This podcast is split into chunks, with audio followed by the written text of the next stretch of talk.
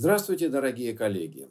Приветствую вас на образовательной площадке Российского кардиологического общества. И сегодня в рамках встречи с экспертом, приглашенным экспертом, доктором медицинских наук, профессором, главным нефрологом Северо-Кавказского федерального округа, нефрологом-консультантом клиники Ростовского государственного медицинского университета, профессором Батюшиным Михаилом Михайловичем мы обсудим одну, на мой взгляд, из важнейших тем, если мы говорим про хроническую сердечную недостаточность. Это то, как идет больной с хронической сердечной недостаточностью по жизни, по своей траектории заболевания, в случае, если у него одновременно присутствует и хроническая болезнь почек. Меня зовут Юрий Михайлович, фамилия Лопатин. Я возглавляю кафедру кардиологии, сердечно-сосудистой и таракальной хирургии в Волгоградском государственном медицинском университете. И сегодня, как я уже объявил, в центре внимания пациент с хронической сердечной недостаточностью и хронической болезнью почек. Михаил Михайлович, я вас приветствую на нашей сегодняшней встрече и сразу приступаю к вопросу, который не с нетерпением хочу услышать ответ на который, а именно, как вы думаете, а насколько сложно поставить диагноз хронической болезни почек и почему? Очень часто этот диагноз остается несколько в стороне, хотя он может быть широко распространен у данной категории пациентов. Уважаемый Юрий Михайлович, уважаемые коллеги, добрый вечер. Да, действительно, патология почек сверхраспространена, и в последние годы регистрируется постоянный ее рост – а, однако количество специалистов узкого профиля, врачей-нефрологов в таком количестве не может себе позволить, наверное, ни одна система здравоохранения. Но, собственно, с другой стороны, нет никаких сложностей с диагностикой вот такого наднозологического диагноза, как хроническая болезнь почек. Ее совершенно спокойно может верифицировать врач-терапевт, вообще врач любого иного терапевтического и даже нетерапевтического профиля. И тот тренд, который сегодня наметился во всем мире, призвать врачей-терапевтов, врачей-кардиологов широко верифицировать диагноз ХБП, даже без привлечения специалистов-нефрологов, я думаю, он сегодня получает очень широкое распространение и позволяет довольно часто, эффективно и своевременно верифицировать эту патологию. Удивительная вещь, Михаил Михайлович. Ведь мы очень часто говорим о пандемии хронической болезни почек, говоря о миллионах и миллионах больных во всем мире. Вы не случайно сказали, что количество врачей, которые целенаправленно занимаются патологией почек, нефрологов, оно ограничено. Может быть, как раз в том, что эта нозология часто не, диагностировалась ранее, да и, по-видимому, сейчас, мы оставляли всегда ее на потом и сталкивались с ней, будучи врачами-терапевтами или кардиологами, тогда, когда уже наступали выраженные стадии э, хронической болезни почек. Итак, как вы советуете все-таки поступить врачу-терапевту, врачу-кардиологу для того, чтобы задуматься о хронической болезни почек. Ну, мы говорим о кардиоренальных или э, ренокардиальных взаимоотношениях с одной стороны. С другой стороны, мы явно используем тот или иной алгоритм диагностики, и мы можем зацепиться за диагноз хронической болезни почек. Все-таки практический совет. С чего начать врачу-терапевту, с чего начать врачу-кардиологу? Ну, самое простое – это выделить некие группы риска, когда патология почек встречается довольно часто. Это артериальная гипертензия, это сахарный диабет, это ожирение, это предиабет, это любое сердечно-сосудистое заболевание, в том числе проявляющееся сердечной недостаточностью. Вот у этих категорий пациентов, безусловно, надо активно искать наличие у них патологии почек – тому как патология почек долгие годы может никак себя клинически не манифестировать. Очень простой совет – посмотреть уровень креатинина, вставить формулу, рассчитать скорость клубочковой фильтрации лучше всего по методологии CKDEP и, в общем, определить уровень альбуминурии, в идеале так называемого альбумин-креатининового отношения мочи.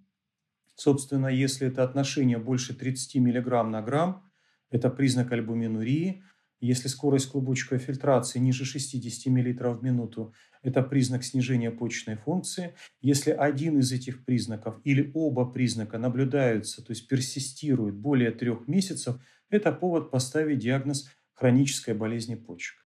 Отлично. Значит, вы обозначили и ряд конкретных параметров, и при этом обозначили еще некий срок. В данной ситуации мы говорим о трех месяцах, а, применительно к больному, который может страдать сердечной достаточностью и одновременно хронической болезнью почек. Если я правильно понимаю такой подход, то это подразумевает ну, явно не один визит пациента к врачу, в рамках которого даже при хорошем самочувствии все-таки врачу придется оценивать в динамике те параметры, которые вы озвучили, Михаил Михайлович. Понятно и логично. Но давайте тогда ответим на вопрос. А почему чаще все-таки используется определение уровня креатинина в последующем выполнение или определение по расчетным формулам расчетной скорости клубочковой фильтрации и в меньшей степени определение соотношения альбумин-креатинин? Если здесь некие барьеры, организационные, инерция врача или медицинского работника, может быть что-нибудь еще?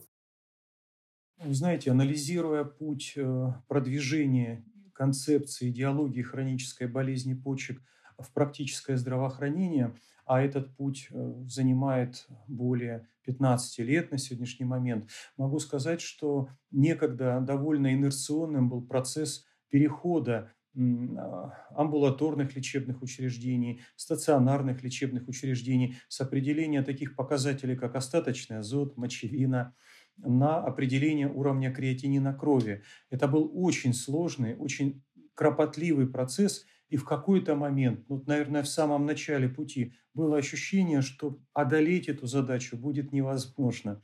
Но вместе с тем сегодня, наверное, редкий специалист-терапевт, подозревая, предполагая патологию почек, не определяет пациенту уровень креатинина. Примерно такой же инерционный процесс на сегодняшний момент существует в отношении и альбумин-креатининового индекса. Надо сказать, что понимая это, Российское общество нефрологов, Национальная ассоциация нефрологов, в общем, регулярно вносит клинические рекомендации возможность альтернативной оценки уровня протеинурии, но в частности предполагая в том числе определение просто альбумина – в моче его концентрации без привязки к креатинину и просто определение уровня неселективного белка, то есть так называемой протеинурии.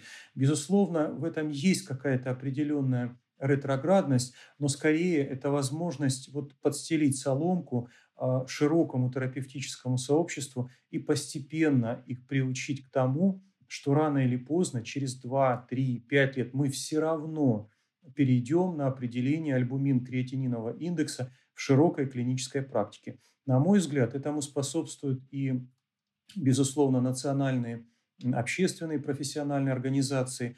РКО для этого делает просто ну, очень много, э, детально прописывая методологию регистрации хронической болезни почек в документах, посвященных сердечно-сосудистым заболеваниям. Но я думаю, что и не меньшую роль в этом плане имеют и нефрологическое российское сообщество, шаг за шагом выстраивая эту позицию. А когда рекомендации приобретут категорию обязательных, или когда, например, те стандарты, которые мы писали еще в 2012 году по ХБП, все-таки будут обновлены, и они тоже являются обязательными, где прописана регистрация альбуминурии, все это в совокупности, на мой взгляд, будет способствовать ну, все-таки преодолению этих инерционных тенденций. Спасибо, Михаил Михайлович, за этот комментарий. На мой взгляд, абсолютно правильный и прагматический подход. Прагматичность заключается в том, что уже сейчас врачебная аудитория готовится к тому, что в последующем предстоит делать в обязательном порядке. Ведь фактически это даже не просто форма выполнения тех или иных рекомендаций. Это а. своевременность выявления данного состояния хронической болезни почек у наших пациентов. И самое главное, б. это то, что это потребует требует уже неких изменений в тактике ведения наших больниц. Понятно, что это выглядит абсолютно логичным и правильным. И тут я не могу не удержаться и не спросить вас как главного нефролога, а все-таки, когда нужно отправлять врачу-терапевту или врачу-кардиологу своего пациента на консультацию к нефрологу? Тогда, когда есть выраженные изменения соотношения альбумин-креатинин, предположим. Или тогда, когда уже врач наблюдает за этим больным и уверен уже в том, что есть хроническая болезнь почек, но все-таки сомневается в отношении точности определения стадии. Может быть, по каким-то другим обоснованиям. Как бы вы сказали? А, Юрий Михайлович, ну я бы взял формулу, которая была предложена в свое время Международным обществом нефрологов. И, в общем, она довольно широко внедрена и внедряется в передовых э, системах здравоохранения мира. И, в общем, сегодня мы пытаемся эту формулу внедрить и развить вот в нашей системе здравоохранения. Речь идет о том, что коль скоро врач-терапевт предполагает наличие у больного первичного заболевания почек, как правило, это иммуноопосредованные заболевания почек – вне зависимости от того, какая стадия, этот больной как можно скорее должен быть отправлен к нефрологу.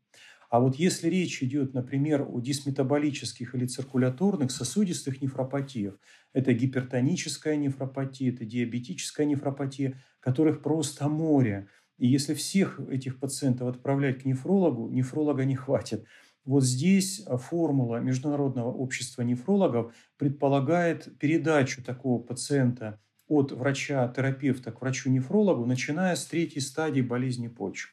Ну и, естественно, четвертая, пятая, однозначно этот пациент должен больше наблюдаться у нефролога, нежели у терапевта.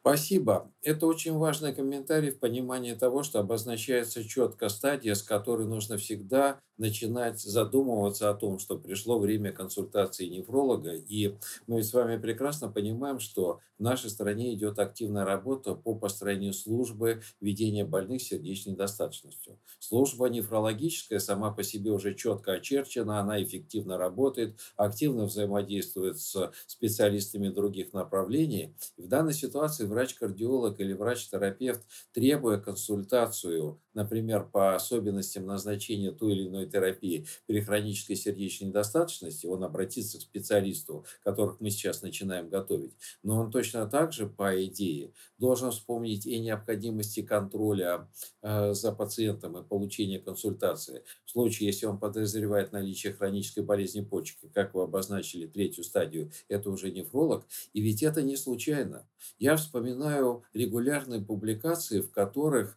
обозначается доказательная база терапии хронической сердечной недостаточности в контексте разных стадий хронической болезни почек. Мы с вами являемся свидетелями того, что часто присутствует фраза, что нет доказательств, малая доказательная база, данные отсутствуют, или что только при, предположим, пятой стадии можно увидеть те или иные ограничения, которые могут быть. Иными словами, для нас очень важны клинические исследования у больных с хронической болезнью почек и у больных с сердечной недостаточностью, где тот или иной класс препаратов мог бы продемонстрировать свою эффективность. И вот сейчас мне бы хотелось обсудить фразу или идею того, а как планируются такие исследования. Ну, например, при хронической сердечной недостаточности традиционно первичная конечная точка – это смерть по сердечно-сосудистой причине плюс госпитализация, связанная с сердечной недостаточностью.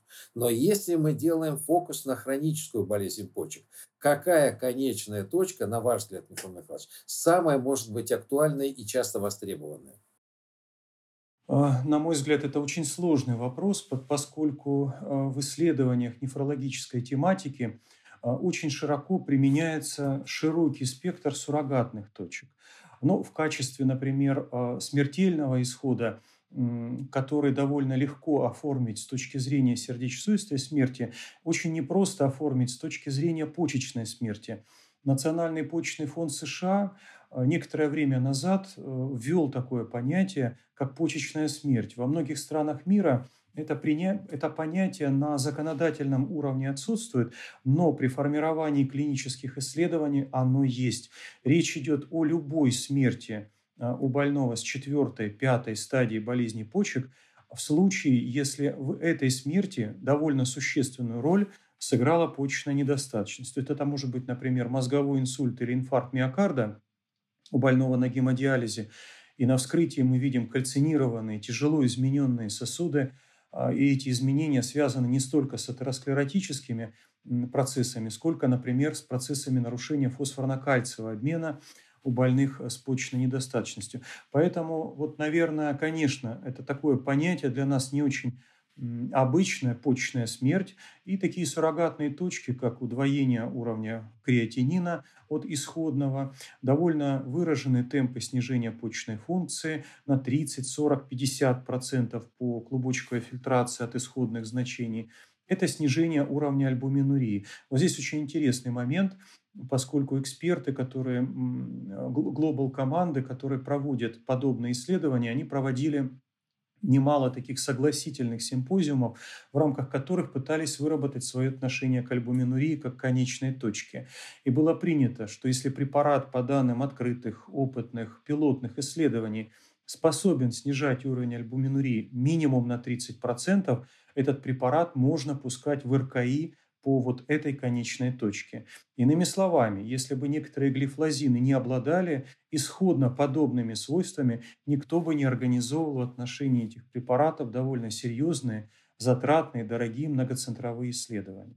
Михаил Михайлович, отдельное спасибо вам за этот комментарий. Вы знаете почему? Потому что вы подняли и дали объяснение всем нам э, того методологического подхода по формированию клинических исследований. Развитие терминальной почечной недостаточности, потребность в гемодиализе, изменение концентрации креатинина, целый ряд других суррогатных параметров, то, что мы видим в клинических исследованиях. Очень часто эти исследования привлекают врачей, терапевтов и кардиологов в плане того, как меняются сердечно-сосудистые события, в принципе, от которых могут погибать эти пациенты. И это действительно привлекает внимание.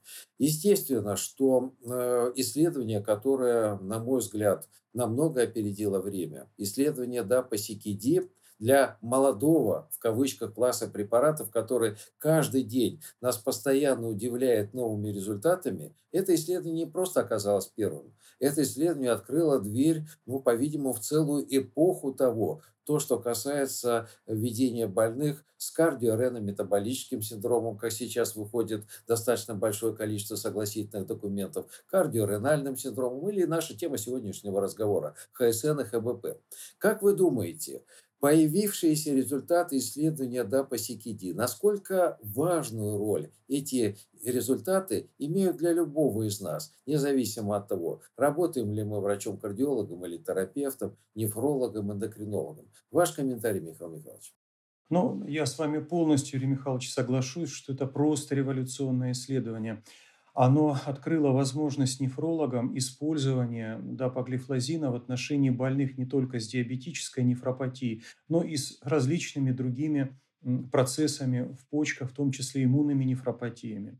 Что же касается широкого терапевтического сообщества, на мой взгляд, чрезвычайно важным достижением этого протокола является способность снижения смерти от всех причин. Речь идет не только о сердечно-сосудистой смертности. Ну, а, конечно, если посмотреть на коллег-кардиологов, то наверняка в большей степени вы ждали от этого протокола снижения сердечно-сосудистой смертности и госпитализации по причине декомпенсации а, вследствие декомпенсации сердечной недостаточности. И вот здесь я бы хотел пояснить. Дело в том, что исследование DAPA-HF, которое, в общем-то, и включало в протокол больных – сердечной недостаточностью, с низкой фракцией выброса, а, очевидно ожидала улучшения этих параметров э, с точки зрения выживаемости этих пациентов, риска и процента госпитализации этих больных. Но что касается исследования DAPA-CKD, ведь в него количество пациентов с сердечной недостаточностью вошло не более 10%.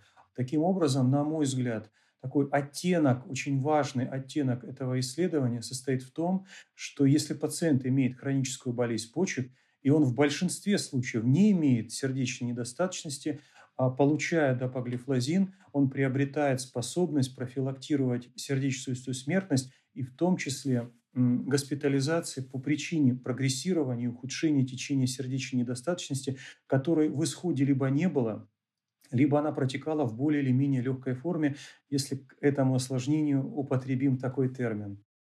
На мой взгляд, Михаил Михайлович, именно с DAPA-CKD появилось четкое описание эффектов ингибиторов НГЛТ-2 как наднозологических препаратов, потому что традиционная фраза, она появилась на э, заре внедрения этого класса введения больных сердечно-сосудистой патологии. Помните, как часто говорилось, защита насоса, фильтров и труб, а именно защита кардиоренальная э, применительно к нашим больным, по-видимому, говорит о том, что и среди обилия позитивных механизмов действия есть и очень мощный нефропротективный эффект. И понятно, Михаил Михайлович, что сейчас я поведу разговор в сторону оценки расчетной скорости клубочковой фильтрации на этапе инициации терапии ингибиторами НГЛТ2. Мы очень часто про это говорим, но говорим обычно фразой, что на начальном этапе скорость клубочковой фильтрации может несколько снижаться, вот зато потом на фоне длительной терапии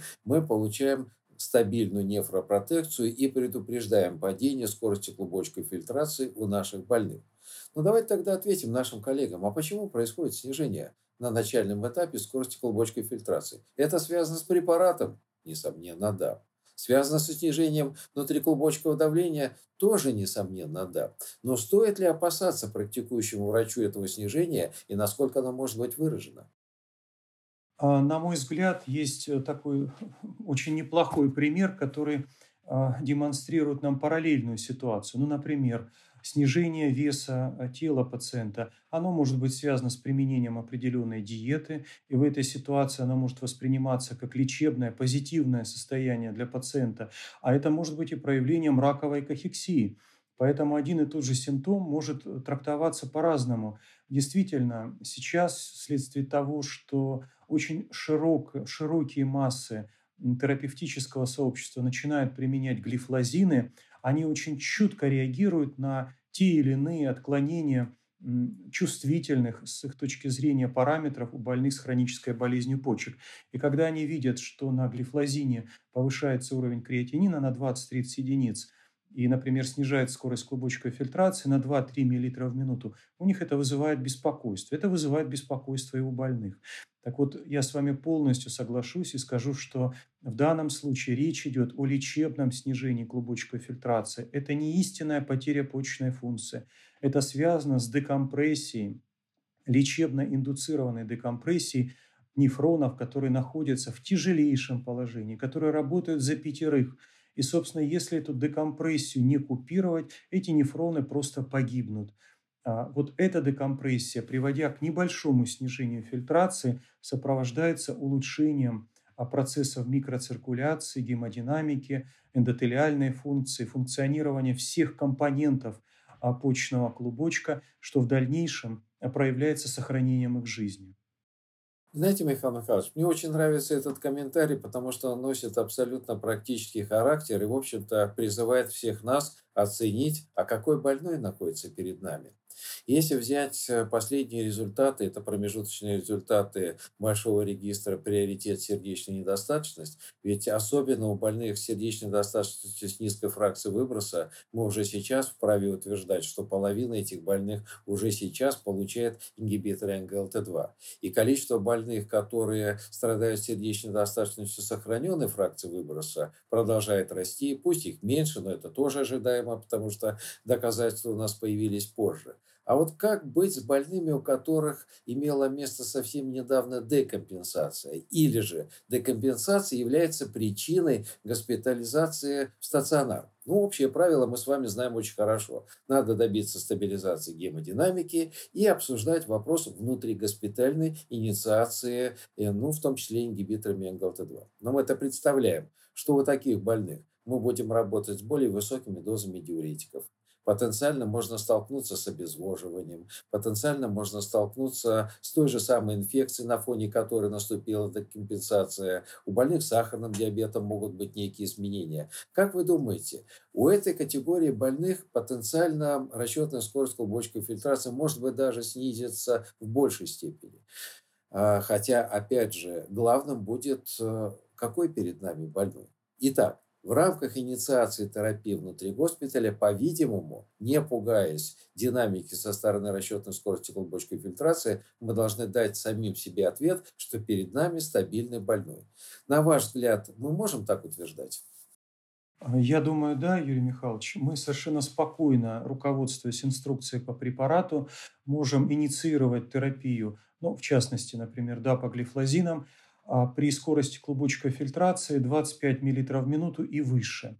Если в процессе лечения, будь то сердечная декомпенсация, которая может давать эпизоды ОПП или ОБП, будь то иные процессы, ну, например, прогрессирование диабетической нефропатии у больного с ХСН, а приведут к снижению скорости клубочковой фильтрации ниже, мы все равно сохраняем терапию дапоглифлозином вплоть до старта гемодиализа.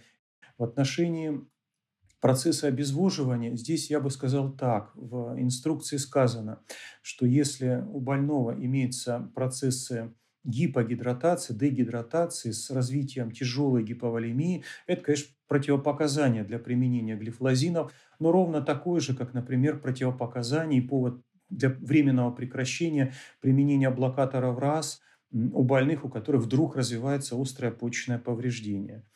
Ну и многие другие хорошие, скажем так, препараты, которые обладают кардио- и нефропротективными свойствами, в определенных острых ситуациях временно могут не назначаться с последующим возможным возвратом этой терапии по мере стабилизации состояния. Чрезвычайно важный, практически значимый комментарий, Михаил Михайлович. Спасибо большое. Спасибо огромное за те комментарии, которые вы дали применительно к пациентам с хронической сердечной достаточностью, хронической болезнью почек. Спасибо за то, что вы открыли дверь в будущее и показали то, над чем активно работают исследователи. И становится очевидным, что это не одна встреча, это, по-видимому, должна быть целая серия встреч, когда мы могли бы обменяться новостями, связанными с ведением больных не только с хронической сердечной достаточностью, но и хронической болезнью почек. Спасибо вам огромное за участие в нашей встрече. Давайте поблагодарим наших коллег за внимание к этой встрече и надеемся на будущие встречи, которые дадут нам возможность обсудить новые данные. Спасибо всем. Юрий Михайлович, вам спасибо.